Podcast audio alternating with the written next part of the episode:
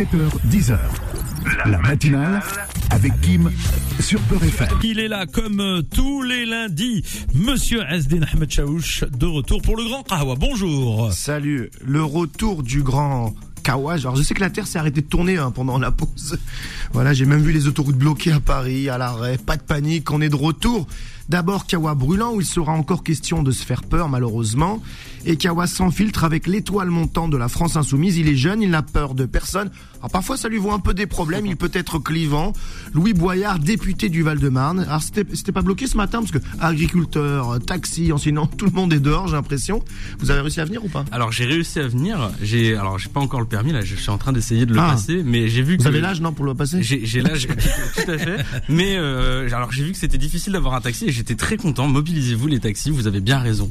Voilà. On va commencer par le, le kawa brûlant et c'est bientôt euh, Mardi Gras. Et qu'est-ce qu'on fait pendant Mardi Gras, Kim? Euh, c'est pas non. On je- se déguise. Ah oui, d'accord. Oui. Oui, on peut en faire Non, plein de choses. J'ai mélangé avec les crêpes, moi. euh, Ouais, Chandler, mais ouais, c'est pas loin. mais, pas loin. mais on peut manger des crêpes, mais Oui. surtout, on se déguise. C'est la fête du déguisement, du camouflage. Une soirée Mardi Gras, c'est une soirée où on peut être quelqu'un d'autre, c'est pratique, ou du moins donner l'apparence. Et en France, il y a un grand spécialiste du déguisement, c'est l'extrême droite. Et oui, en cette fin de mois de janvier, l'extrême droite nous refait le coup d'avancer masqué, comme dans un bal populaire qu'il affectionne tant. L'extrême droite a choisi aujourd'hui de se déguiser en agriculteur. Et oui, alors on va y revenir. Mais d'abord, petite piqûre de rappel pour se rafraîchir la mémoire sur cette obsession du travestissement côté extrême droite. Ils avaient déjà fait le coup en octobre 2018. L'extrême droite avait choisi comme costume un vêtement très simple mais à l'époque symbolique, le gilet jaune. Lors de cette fameuse contestation nationale, des activistes racistes et xénophobes avaient infiltré les ronds-points et inondé les réseaux sociaux. D'ailleurs, certains leaders ont depuis rejoint Éric Zemmour, d'autres se sont avérés être des militaires à la retraite à la droite de la droite. Et c'est vrai, dans les cortèges des gilets jaunes, peu de Karim ou Abdou trop euh, occupés probablement à, travailler eux. Et forcément, le Rassemblement national avait récupéré le mouvement en estimant que les gilets jaunes sont à l'image de cette France qui paye toujours la note, cette France des oubliés dont Marine Le Pen revendique la représentation. La colère des gilets jaunes, en grande partie légitime, du moins compréhensible, a donc été polluée par des extrémistes de droite. Ça arrive tout le temps que les militants euh, racistes se cachent car ce ne sont pas les plus courageux. Autre exemple récent, ils ont opté pour euh, la tunique du joueur et du supporter de rugby. Pendant la Coupe du Monde cette année, on entendait partout sur les plateaux télé les responsables politiques d'extrême droite nous expliquer que le rugby c'est la vraie France. Tu sais, la France authentique du terroir, celle qui bosse, qui chante la Marseillaise, celle qui, qui, qui porte le béret. Moi, j'adore le rugby, je le regarde à la télé, donc moi, ce discours, il me gênait euh, forcément. Car, évidemment, à l'opposé, il y aurait la France du foutracaille, hein, celle des, des lascars qui diraient wesh, qui ferait le ramadan, qui viendrait des cités, qui écouterait VG Dream. Bon, leur France du rugby fantasmée s'est arrêtée brusquement en quart de finale, à domicile, alors que la France racaille en était à sa deuxième finale de la Coupe du Monde d'affilée, comme quoi la France qui gagne. Et oui, les fachos sont partout dans nos campagnes. Je vous passe le raciste déguisé en défenseur de la laïcité qui n'a qu'un but cracher sur les musulmans ou l'identitaire qui défend le droit des femmes car elles seraient exclusivement opprimées par les arabes en France. Le dernier déguisement, c'est donc le militant d'extrême droite qui a enfilé soudainement les bottes d'agriculteur et se serait réveillé du jour au lendemain avec une injustice sociale chevillée au corps. Dans de nombreux rassemblements d'agricu- d'agriculteurs, pardon, on a vu euh, ces derniers jours des débordements causés par ces activistes violents. À Montpellier, ils ont scandé ici, c'est les blancs. On a entendu aussi plus d'argent pour les paysans, moins pour les migrants. Rien à voir avec hein, le malaise paysan. À Rennes, le RN et Nicolas Dupont-Aignan étaient présents lors d'une manifestation tentant de récupérer le mouvement à quatre mois des élections européennes. CNews, média d'extrême droite assumé, a retourné son logo en soutien au mouvement des agriculteurs. Alors cette chronique n'a pas pour fonction de jeter le discrédit hein, sur le mouvement des agriculteurs, colère que l'on comprend tous, avec des difficultés structurelles à tous les étages, mais elle met en garde sur la nouvelle offensive de l'extrême droite qui chasse sur des terres plus sociales et donc plus acceptables pour les Français. Vouloir jeter les étrangers de France c'est clivant. Défendre de pauvres gens qui n'arrivent plus à joindre les deux bouts, c'est plus payant en termes d'image et plus rassembleur. Je crois que la stratégie est désormais claire. Infiltration par la violence pour rassurer la base. Soutien sans faille de médias idéologues qui imposent des thèmes et relaient sans filtre les prises de position de militants et politiques d'extrême droite. Enfin, récupération politique et institutionnelle de thématiques socialement plus fédératrices. Cette dernière étape de normalisation de l'extrême droite est la conséquence de fautes politiques graves de ses adversaires. Une gauche en lambeaux qui n'arrivent pas à s'entendre et qui parfois sur certaines questions passent pour moins fréquentables médiatiquement que Marine Le Pen ou Jordan Bardella. Je le dis devant vous, Louis Boyard.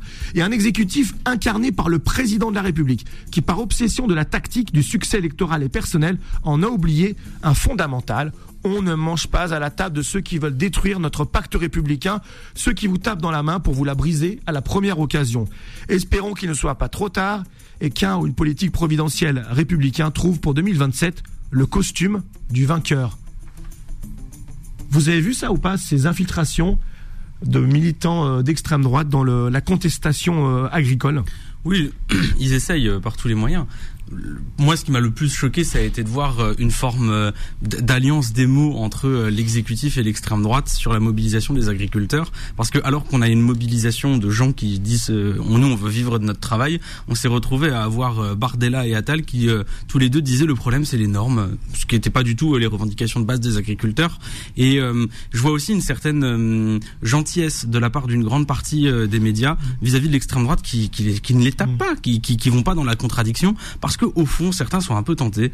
Euh, je trouve ça dommage. Mais après, je, je, pense que la plupart des gens sont pas dupes. Euh, la plupart des gens euh, comprennent que le, fond du problème, c'est euh, l'organisation du marché sur la question des agriculteurs, mmh. et que sur cette question-là, l'extrême droite est pas crédible on poursuit, on part en pub ou alors euh, je Vous avez encore trois minutes. Ah, euh, vous. Je regarde mon, monsieur loyal. justement sur la colère des agriculteurs, est-ce normal que le ministre de l'Intérieur assume de laisser ce mouvement glisser vers des actions violentes? C'est assumé, c'est dit euh, devant la télé, devant des micros.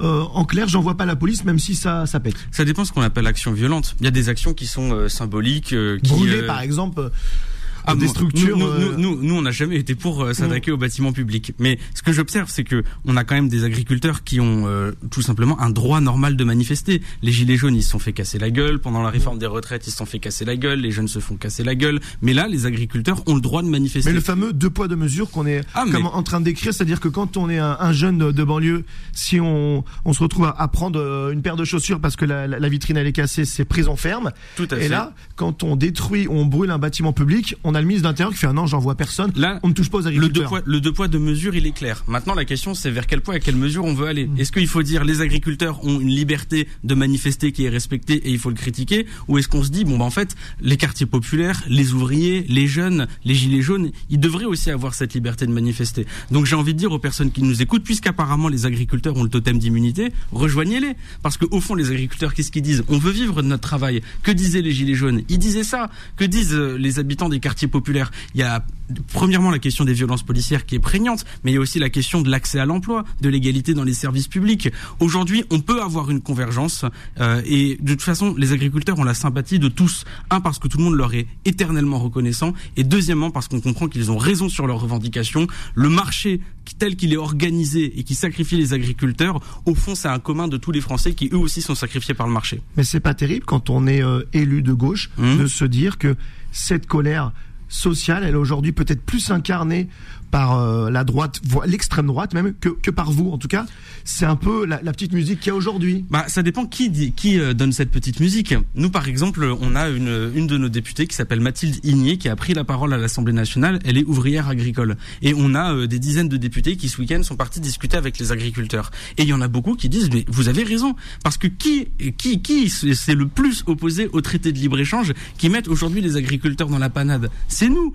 Qui est le plus volontaire pour pouvoir accompagner les agriculteurs pour faire la planification écologique C'est nous. Et d'ailleurs, qui est le plus compétent sur les sujets d'agriculture C'est nous avec une députée ouvrière agricole, avec Aurélie Trouvé qui est euh, euh, économiste sur les questions agricoles. On a les compétences, on a le discours. Maintenant, encore une fois, vous regardez, c'est pas sur CNews qu'on va aller nous, nous laisser expliquer que vous avez aujourd'hui... Il y a d'autres médias, il n'y a pas que CNews. Non, mais je, je sais, il y a d'autres médias. Mais par exemple, vous allez sur BFM TV, ils ne vous parlent que des normes. Parce qu'aujourd'hui, Gabriel Attal et Jordan Bardella centralisent le débat sur la question des normes parce qu'ils ne veulent pas remettre en cause le marché. Et sur tous les débats, à chaque fois, on se retrouve à avoir un débat sur les normes, les lois, mais jamais une remise en cause de qui dirige le marché et qui en profite. Évidemment, impossible de de passer à côté de l'actualité agricole.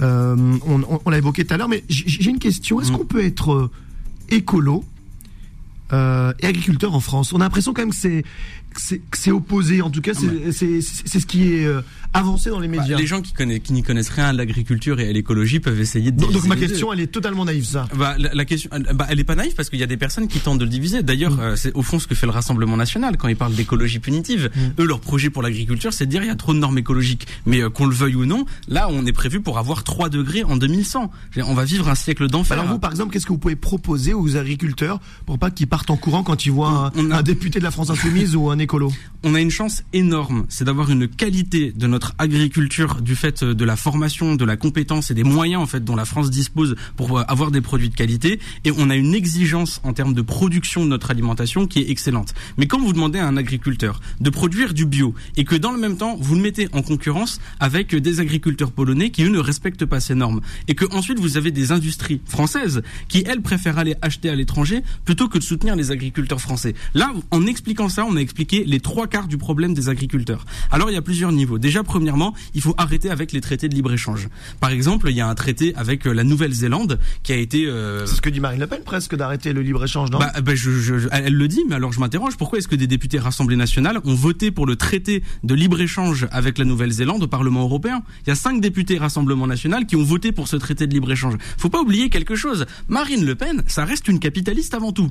Ensuite, il y a un deuxième sujet, c'est la question du prix plancher pour les agriculteurs. Les agriculteurs aujourd'hui, ils se retrouvent entre, à se faire euh, un peu avoir dans la négociation avec euh, les intermédiaires, les entreprises de la distribution par exemple. On voit que les prix de l'alimentaire ont augmenté de 14%, les revenus des agriculteurs ont baissé de 10%. Alors euh, ça veut dire que tout est plus cher pour tout le monde. Qui est-ce qui gagne? C'est les entreprises de l'agroalimentaire. Donc là encore une fois, il faut garantir un prix minimum qui permette aux agriculteurs de vivre de leur travail. Et enfin, il faut le dire, on a besoin de subventionner notre agriculture pour lui permettre de s'adapter au dérèglement climatique. Parce qu'on est incapable de prédire comment va évoluer le climat, comment notre agriculture va devoir s'adapter. Alors on a besoin d'avoir beaucoup de fonds pour être résilient par rapport à tout ce qui va se passer. Alors je pense que si j'explique ça à un agriculteur, il signe. Oui.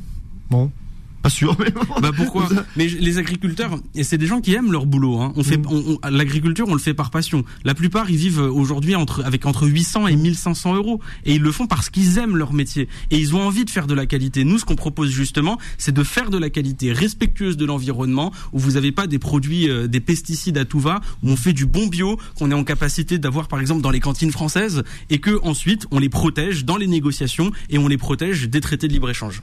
On va ouvrir une page internationale. Hum. Euh, la Cour pénale internationale a ordonné à Israël de prévenir et de punir tout risque de, de génocide. C'est plus qu'un avertissement, c'est une Mm. prise de position forte.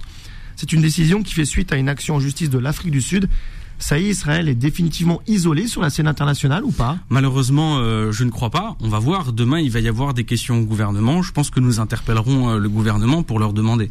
La semaine dernière, on avait interrogé Stéphane Séjourné en lui demandant qu'est-ce qu'il pensait, lui, quelle était la position de la France au sujet de euh, la plainte qui a été déposée par l'Afrique du Sud à la Cour internationale de justice. Il nous a expliqué qu'il y avait une faute morale à accuser Israël de génocide. Aujourd'hui, la Cour internationale de justice, la plus haute instance judiciaire de l'ONU, explique qu'il y a un risque de génocide. Alors je suis curieux de connaître la position de Monsieur Séjourné. Mais je, pense que le plus important, c'est de dire mille merci à l'Afrique du Sud. Mille merci à l'Afrique du Sud. Il est aberrant qu'on en soit encore à parler de génocide au XXIe siècle. Il est aberrant que la position de cessez-le-feu, qui est d'ailleurs partagée par euh, la grande majorité des peuples du monde. Je suis heureux que dans ce pays, il n'y ait pas de majorité pour le Hamas, mais il n'y a pas de majorité en France, ni partout ailleurs euh, dans d'autres pays du monde, pour soutenir ce qu'est en train de faire Netanyahou. Alors on a besoin d'avoir, un, premièrement, cessez-le-feu, deuxièmement, de laisser passer les convois humanitaires, parce que c'est un drame humanitaire, des famines, des maladies qui se répandent aujourd'hui dans les populations réfugiées de Gaza, et surtout le respect du droit international. Les Palestiniens ont le droit à un État.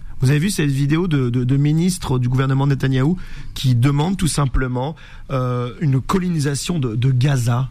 Là, ça fait froid dans le dos. Il, il- D'ailleurs, il chante et il danse hein, Bien sûr. vidéo. C'est dans- C'était dans, une conférence qui justement parlait de la colonisation de, de Gaza. Euh, on- il, il sera impossible d'avoir euh, la paix et la liberté ne sera pas pleine et entière tant qu'il n'y aura pas la liberté du peuple palestinien. C'était Mandela qui le disait. On a aujourd'hui Israël qui a un objectif euh, soi-disant d'éliminer le Hamas. Qui les États-Unis le disent eux-mêmes. C'est un objectif qui est absolument intenable. On, on se demande est-ce que l'objectif ne serait pas plutôt d'essayer de faire en sorte de faire partir toute la population palestinienne ailleurs et de prendre la bande de Gaza et ça s'appelle un nettoyage ethnique. Et on a aujourd'hui par ces méthodes un risque de génocide qui est sous nos yeux. Alors euh, nous, on va essayer de faire notre possible, d'interpeller le gouvernement, mais euh, là où on a le plus besoin, c'est de la mobilisation des peuples du monde, des peuples du monde, parce que c'est c'est pas uniquement une question qui est française, c'est une question qui est internationale, et je me réjouis de voir que aux États-Unis, en Afrique du Sud ou en France, les peuples demandent le cessez-le-feu. Alors sur ce sujet brûlant, vous avez des détracteurs, il y en a même qui vous reprochent d'être euh, antisémite, faut Mhm. dire les mots. Euh, et d'ailleurs, vous avez été la cible d'une vidéo, où vous étiez dans le TGV, et là vous avez... euh, un- alors je sais pas si on peut, j'aime pas le mot militant, une personne violente qui vient vous filmer, vous menacer justement sur sur ce terrain-là. Euh, que s'est-il passé le, Comment vous avez réagi? Est-ce que vous avez porté plainte? Je pense, qu'il y a- il y a déjà il y a, il y a deux niveaux dans cette question. La première, c'est les accusations euh, d'antisémitisme. Moi, je suis antiraciste et je suis je lutte contre l'antisémitisme parce que l'antisémitisme est un racisme. J'appartiens à une génération qui n'a pas connu la guerre, qui n'a pas de contact avec la guerre. Euh, mes parents, mes grands-parents, eux, ont connu des personnes qui l'ont qui l'ont vécu, qui ont pu la raconter. Moi, je ne la connais qu'à travers les livres d'histoire. Et je me réjouis que à l'école, on nous apprenne ce qu'est le devoir de mémoire, on nous apprenne que l'humanité est capable du pire et que encore aujourd'hui, nous avons un devoir de se souvenir et de faire attention. Les Juifs ont été persécutés pendant des millénaires. Ils ont été expulsés une dizaine de fois du pays et la lutte contre l'antisémitisme est pour moi euh, un point cardinal de la Alors gauche. pourquoi vous avez cette personne qui est venue vous filmer, vous Parce que et parce vous insulter en vous qualifiant de parce que vous avez aujourd'hui des personnes qui par opportunisme essaient de faire croire que dès lors qu'on s'oppose à la politique d'Israël, alors ça veut dire qu'on s'oppose aux juifs. Mais les juifs ne sont pas engagés par la politique d'Israël. Ça n'a absolument rien à voir. Et il y a d'ailleurs une rhétorique antisémite à dire que les juifs seraient engagés par le gouvernement d'extrême droite de Netanyahou. Ensuite, sur la, la, la vidéo qu'il y a eu, euh, ce n'est pas le pire qui m'est arrivé. J'ai eu une de mes conférences qui a été attaquée par 30 personnes armées et cagoulées. Ça n'a pas fait réagir. J'ai dû déménager. Ma famille a été menacée. Ah oui. Euh, enfin, nous, députés insoumis, nous sommes des dizaines à vivre sur menace de mort euh, en permanence. Alors, je veux être très clair en expliquant ça, au cas où on aurait des détracteurs qui nous écouteraient. Euh, Les menaces n'atteindront pas notre détermination. On est des insoumis, on n'abandonnera jamais. Vous pouvez faire ce que vous voulez contre nous, on n'abandonnera jamais. Je n'ai pas peur pour moi. Par contre, j'ai peur pour ma famille. Et je demande à ce que euh, quelque chose soit fait de la part du gouvernement. Mais vous voyez, quand il y a une vidéo où quelqu'un m'insulte, personne ne réagit. Et quand c'est Éric Zemmour, alors là, ils réagissent tous. Et, et c'est et c'est le ce deux poids deux mesures qui est insupportable. Vous avez demandé une protection policière, vous avez porté plainte, Là, vous en êtes où mais euh, c'est- alors, j'ai- Alors, j'ai été bon élève, j'ai déposé toutes les plaintes qu'il faut. Sur la question de la protection policière, c'est un sale coup qui a été fait par Gérald Darmanin. Dans un moment où euh, mon logement, euh, euh, l'adresse 8, je suis suivi et menacé, Gérald Darmanin ne me demande absolument rien, annonce dans la presse que je serai sous protection policière. Je ne lui ai jamais demandé de protection policière, il ne m'a jamais contacté pour m'en parler et je ne l'ai jamais C'est un coup de com de la part du C'est un, ministre c'est un coup de communication de la part du ministre pour que quand ensuite nous on vient expliquer que il y a un contrôle au faciès, l'IGPN ne sert à rien et qu'il y a des jeunes qui se font tuer dans les quartiers populaires, il nous dit mais attendez vous vous êtes sous protection policière, vous avez vous, vous demandez à être protégé par la police et euh, euh, et ensuite vous critiquez la police. Alors là premièrement euh, on peut faire les deux et deuxièmement moi je n'ai pas de protection policière. La loi immigration, gros sujet, on en parle souvent ici, on en a beaucoup parlé. Alors il y a hum, le Conseil constitutionnel qui a censuré des dispositifs importants, on va dire sous demande, je sais pas, du président de la République. C'est un, une situation euh, mais inédite. Est-ce que c'est une bonne nouvelle déjà que des dispositifs euh, anti-immigrés, faut le dire, Faut aient le dire. été euh, censurés C'est- une bonne nouvelle. On est dans une situation qui est paradoxale. Euh, je ne suis pas d'accord avec la constitution de la Cinquième République. J'aimerais une Sixième République. Dans le même temps, on a aujourd'hui des personnes qui euh, se disent héritiers euh, du général de Gaulle, qui est euh, celui qui a fait notre constitution, qui disent qu'il faut modifier la constitution. On, on- on marche complètement sur la tête. Je suis heureux de voir que le Conseil constitutionnel rappelle que la France est un pays de liberté, d'égalité et de fraternité, et que des dispositions qui visent, par exemple, à retirer des aides au logement à des familles au prétexte qu'elles seraient étrangères. Euh, faut rappeler qu'il y a aussi des enfants qui payent ça. Je suis heureux que le la Conseil préférence constitutionnel nationale en matière de prestations Qui- sociales, faut le dire. voilà, hein. oui, faut le dire, et qui est préférence nationale, qui est la base du programme de Jean-Marie Le Pen. euh, Oui, en non pas de Marine Le Pen, 1972. de Jean-Marie Le. Pen et le dur de dur. Hein. Voilà, donc donc euh, voilà pour ce qui est euh, du Conseil constitutionnel. Après, il y a quand même euh, des il y a quand même des choses dégueulasses qui sont passées. Sortir de la protection à l'enfance des immigrés qui ont entre 18 et 21 ans. Enfin, à ce Mm. moment-là, on est encore un enfant. Donc cette loi reste dégueulasse. Mais moi, ce qui m'inquiète le plus, c'est un premièrement d'avoir un président de la République et une première ministre qui assument de faire passer des lois contraire à la Constitution. Ce n'est jamais vu. C'est du jamais vu. Deuxièmement, je m'inquiète de voir que le gouvernement est prêt à faire passer des textes sur la base du programme du Rassemblement national avec les voix du Rassemblement national. Troisièmement, j'en ai ras-le-bol qu'on nous parle toujours d'immigration sur trois présupposés. Si jamais aujourd'hui les Français vivent une situation de pénurie, ce serait à cause des étrangers. Les étrangers seraient responsables de la délinquance. Euh, on a un problème avec beaucoup trop d'immigrés. Ce n'est pas vrai. Il n'y a pas une crise migratoire. Il y a une crise de l'accueil. En 40 ans, on a fait passer 30 lois sur l'immigration, dans la même veine que celle qui est passée euh, il y a euh, quelques semaines. Et à chaque fois, ça n'a rien changé à la vie des Français.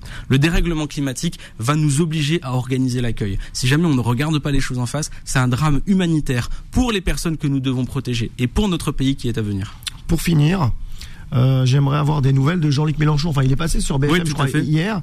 Mais euh, est-ce que vous savez s'il est chaud pour une nouvelle présidentielle Et sinon, vous, quel est votre poulain? C'est c'est- c'est qui? On parle de Ruffin, chez les Insoumis, qui serait un peu le plus fédérateur, le plus populaire, le plus sérieux, parce qu'il y a de gros clivages chez vous en ce Oui, moment. bah aujourd'hui euh, déjà, déjà, je trouve que c'est sain d'avoir des débats à gauche euh, et ensuite moi ce qui me C'est plus un pugilat parfois chez vous. Bah, qu'un c'est normal, c'est normal d'avoir des débats qui sont agités. Ouais. On parle de la vie de 70 millions de personnes, et puis on a aussi François Hollande qui a détruit 150 ans de socialisme, et on est en train de tout reconstruire aujourd'hui. Maintenant, moi, ce qui m'intéresse le plus, C'est qui votre favori chez vous? Quoi? Moi, hon- honnêtement, j'ai pas vraiment de favori. Le favori, c'est celui qui me permettra Ah, de gagner. ça est, la mais langue de bois, je il est- non, ça, il non, était froid depuis tout à l'heure. Sincèrement, parce qu'aujourd'hui, on a une, on a une difficulté. C'est que regardez pour les élections européennes, la gauche n'est pas rassemblée.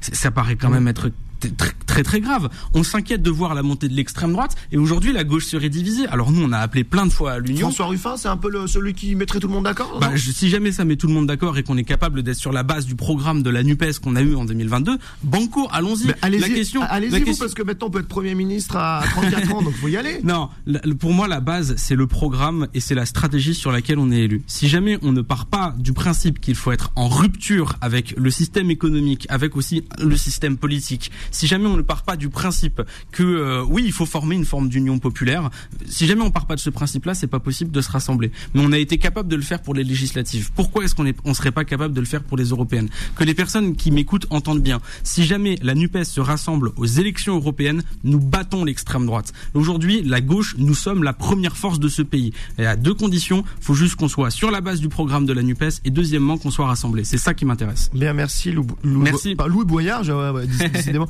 Euh, merci Lou Boyard, comme quoi on peut bien vous recevoir chez, chez Bah, mais bien sûr, mais c'est Ah oui. Ouais. bien sûr. Vous êtes le Petite allusion, euh, voilà. Voilà. euh, Petite référence petit feedback. pour les auditeurs les plus assidus.